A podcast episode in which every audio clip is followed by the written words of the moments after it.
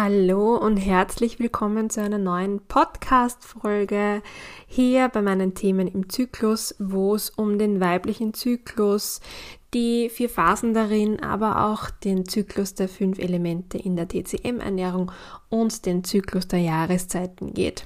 Also alles, was quasi im Kreis läuft und immer wieder kommt. So könnte man es auch zusammenfassen.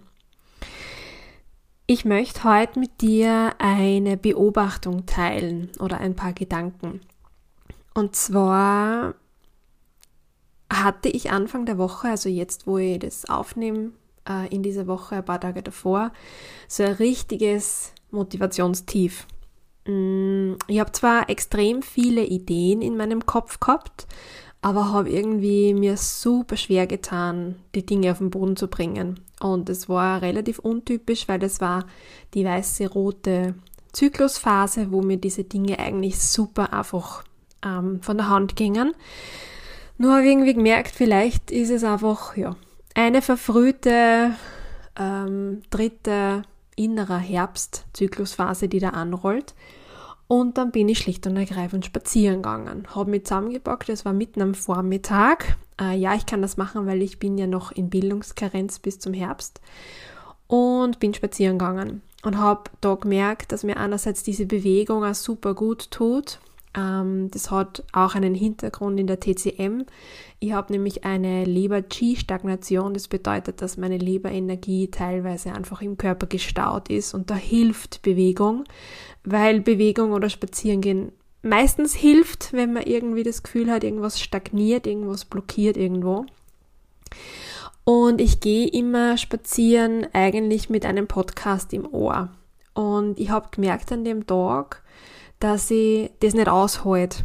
Also ich habe dann tatsächlich die Ohrstöpsel rausnehmen müssen und bin dann in Stille unter Anführungszeichen spazieren gegangen, weil warum Anführungszeichen? Es war so windig, bist du narrisch, es war richtig windig und irgendwie hat es dann auch zum Tag gepasst, weil ich das Gefühl gehabt habe, dass ich und meine Gedanken so richtig durchgeblasen wurden. Also ich bin da so auf dem Feldweg spazieren gegangen, der ist nicht weit von, von dem Ort, wo ich da jetzt wohne. Da brauche ich nur ein paar Schritte quasi und bin mitten am Feld.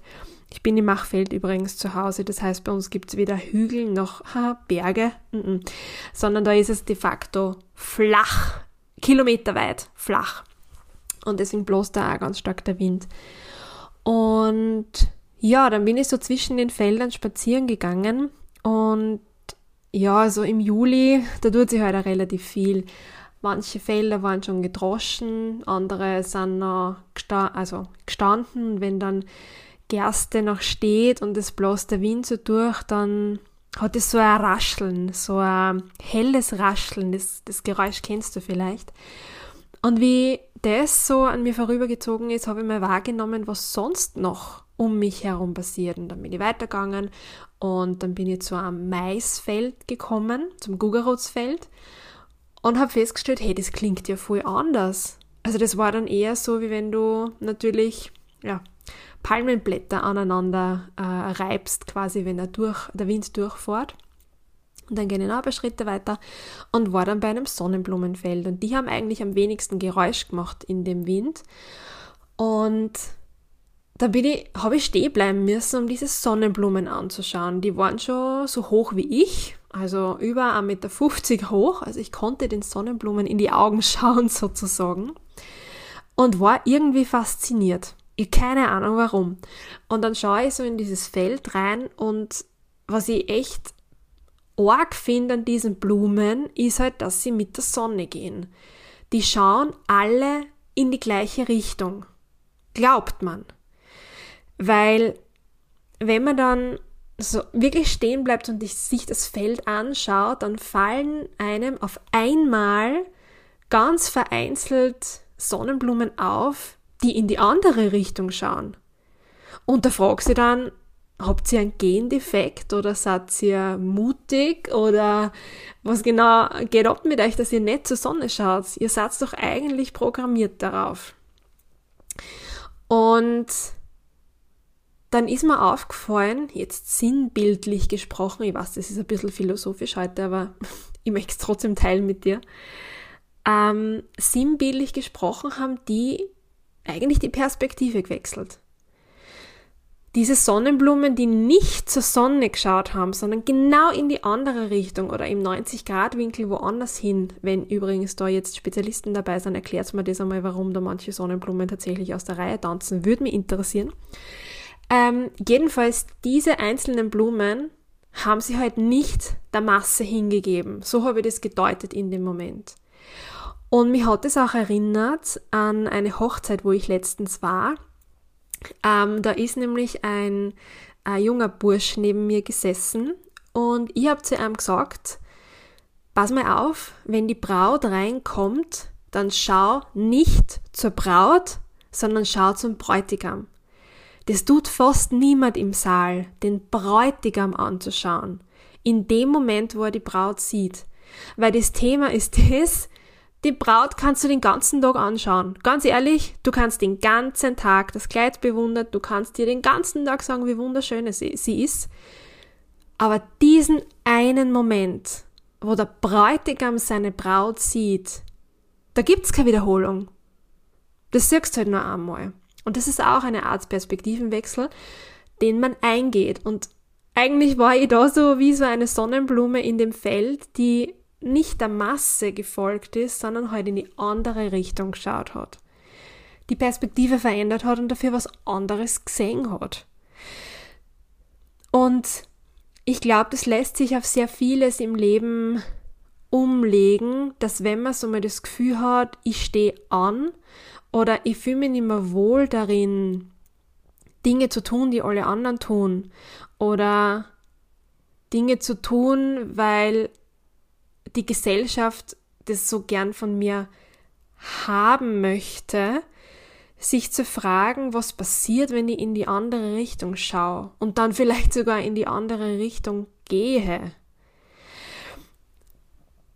Und ich habe jetzt auch ja meine ersten TCM Ernährungsberatungen gemacht oder mache ich gerade und sehr nette Feedbacks auch bekommen dass beispielsweise so ein Ernährungstagebuch, das man zwei, drei Tage ausfüllt, schon eine Art, äh, eine Art, eine Art Perspektivenwechsel auch ist oder ein, ein Bewusstmachen von Dingen.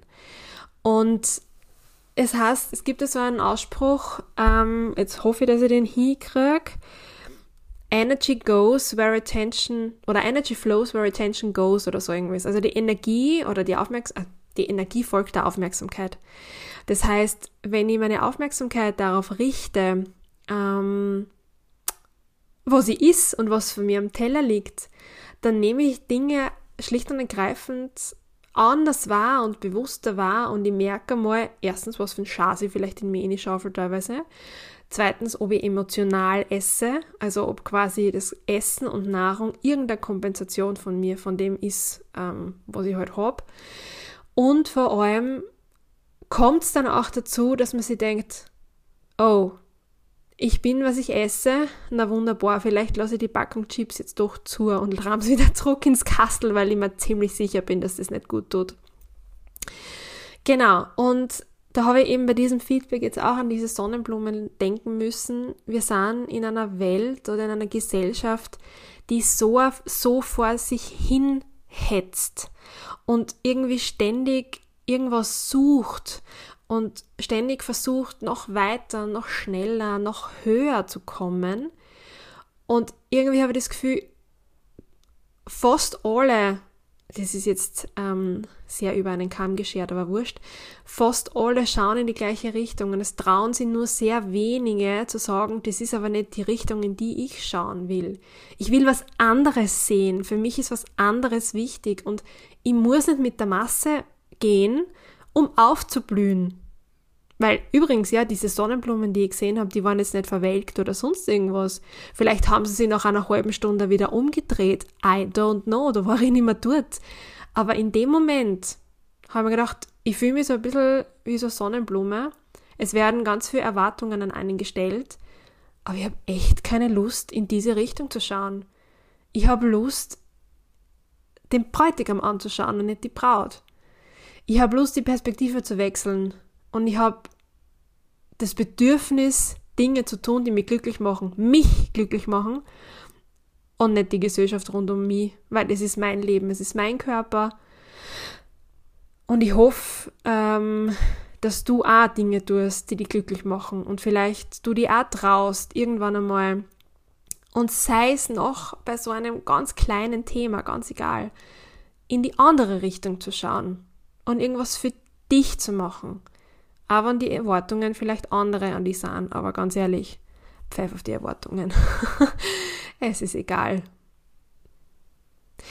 Mit diesen Gedanken möchte ich dir jetzt alleine lassen, unter Anführungszeichen. Wenn du Lust hast, die da, da, dazu auszutauschen, noch, dass ich es rausbringe, dann ja, schreib mir eine E-Mail an hallo.imzyklus.at oder ähm, eine Nachricht auf Instagram. Ich freue mich sehr und ja, finde es spannend, wie es dir damit geht und ob du manchmal auch das Gefühl hast, die Sonnenblume zu sein, die in die andere Richtung schaut. Ich wünsche dir beim nächsten Sp äh, Spaziergang sehr viel Freude beim Beobachten der Natur und ja, achte mal drauf, welche Ausreißer du dort wahrnimmst und was du für dich damit machen kannst und was du für dich mitnehmen kannst davon. Wir hören uns in einer Woche wieder und bis dahin wünsche ich dir alles Liebe.